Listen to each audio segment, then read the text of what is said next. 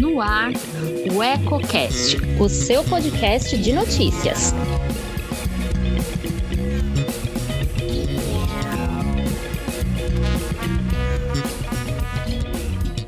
Olá, eu sou Elton Laude e começa agora mais um Politicando, que toda semana traz alguns pontos e contrapontos da política em Lençóis e região.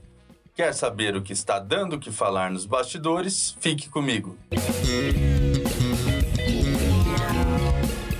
Antes de começar, clique aqui embaixo e inscreva-se, isso ajuda muito a fortalecer nosso canal e nos motiva cada vez mais a produzir conteúdos relevantes, sempre com seriedade e profissionalismo.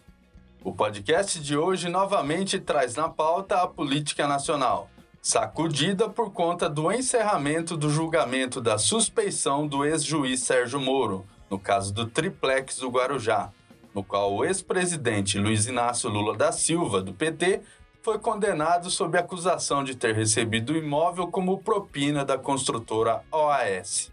No referido caso, no âmbito da Operação Lava Jato, Lula foi condenado a nove anos e seis meses de prisão por Sérgio Moro, então juiz da 13ª Vara Federal de Curitiba. Posteriormente, a pena foi ampliada para 12 anos e um mês pelos desembargadores da oitava turma do TRF-4, o Tribunal Regional Federal da Quarta Região. A análise da suspeição de Moro, no caso do triplex do Guarujá, é resultado de uma ação impetrada em 2018 pela defesa de Lula. Entre os principais argumentos acerca da parcialidade do então magistrado foram destacados pontos como os grampos de telefone de advogados do ex-presidente e a condução coercitiva do petista em 2016. No caso, apreciado pela segunda turma do Supremo Tribunal Federal, composta pelos ministros Gilmar Mendes, Ricardo Lewandowski, Carmen Lúcia, Edson Fachin e Cássio Nunes Marques, Sérgio Moro foi considerado parcial em julgamento que, na tarde dessa terça-feira, dia 23, foi encerrado com votação em 3 a 2. Conforme antecipado em outro programa, o julgamento começou em dezembro de 2018, quando Carmen Lúcia e Edson Fachin manifestaram votos contrários à suspeição, mas foi suspenso após pedido de vistas de Gilmar Mendes, que travou a discussão por mais de dois anos antes de recolocar o tema em pauta no dia 9 deste mês. Na retomada, depois de Gilmar Mendes e Ricardo Lewandowski votarem a favor da suspeição, destacando pontos como conluio entre Moro e procuradores da Força Tarefa da Operação Lava Jato e abuso de poder por parte do ex-juiz, houve uma nova suspensão do julgamento por conta da apresentação de outro pedido de vistas. O responsável dessa vez foi o ministro Cássio Nunes Marques, que entrou para o STF no ano passado e se disse impossibilitado de votar por conta de não conhecer a fundo a pauta. Ele, porém, se mostrou mais interessado em encerrar o assunto e devolveu os autos em menos de duas semanas, permitindo a retomada nesta terça-feira. Ao votar, Nunes Marques deu vitória a Moro, derrubando os argumentos da defesa de Lula. Mas foi a ministra Carmen Lúcia a responsável por sacramentar o resultado e mudar o seu entendimento em relação ao voto apresentado em 2018. Com isso, a suspeição, até então rejeitada por 3 a 2, acabou acatada pelo mesmo placar. Para Carmen Lúcia, novos elementos anexados aos autos de lá para cá não deixaram dúvida acerca da parcialidade de Moro na condução do processo contra Lula. Em sua nova avaliação, a acusação foi favorecida pela atuação do ex-juiz junto aos procuradores da Força Tarefa da Operação Lava Jato no Ministério Público Federal de Curitiba. Com a suspeição de Moro, fica anulado todo o processo do triplex do Guarujá, que precisará ser retomado do zero, já que tudo que foi anexado aos autos ao longo de anos não tem mais validade jurídica, o que inclui depoimentos colhidos, documentos juntados e todo e qualquer tipo de material considerado como prova até então.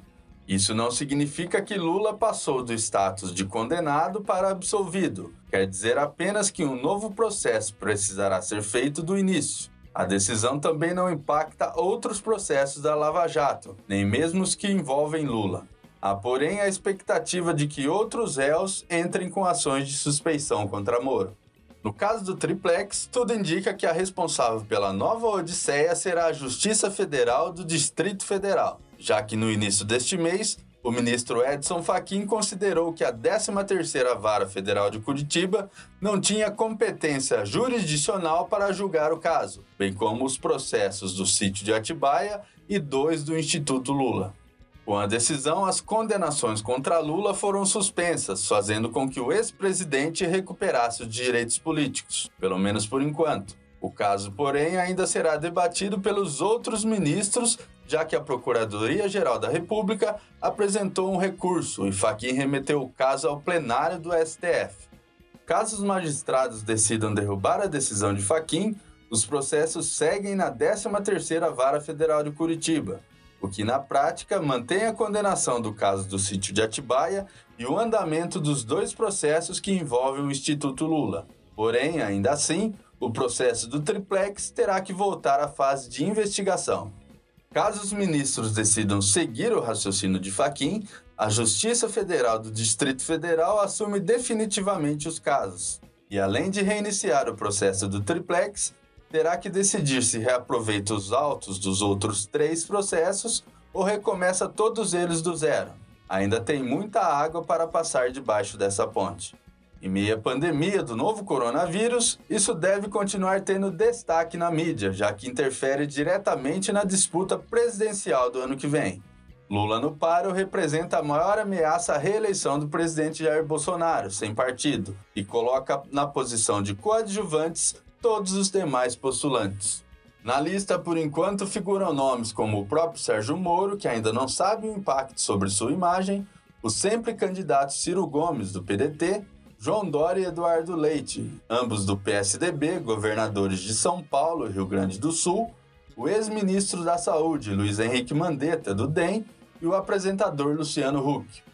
Por hoje eu fico por aqui. Continue ligado em nossas plataformas digitais e antes de sair, deixe seu like, comente o que achou e compartilhe com os amigos. Ainda não é inscrito em nosso canal?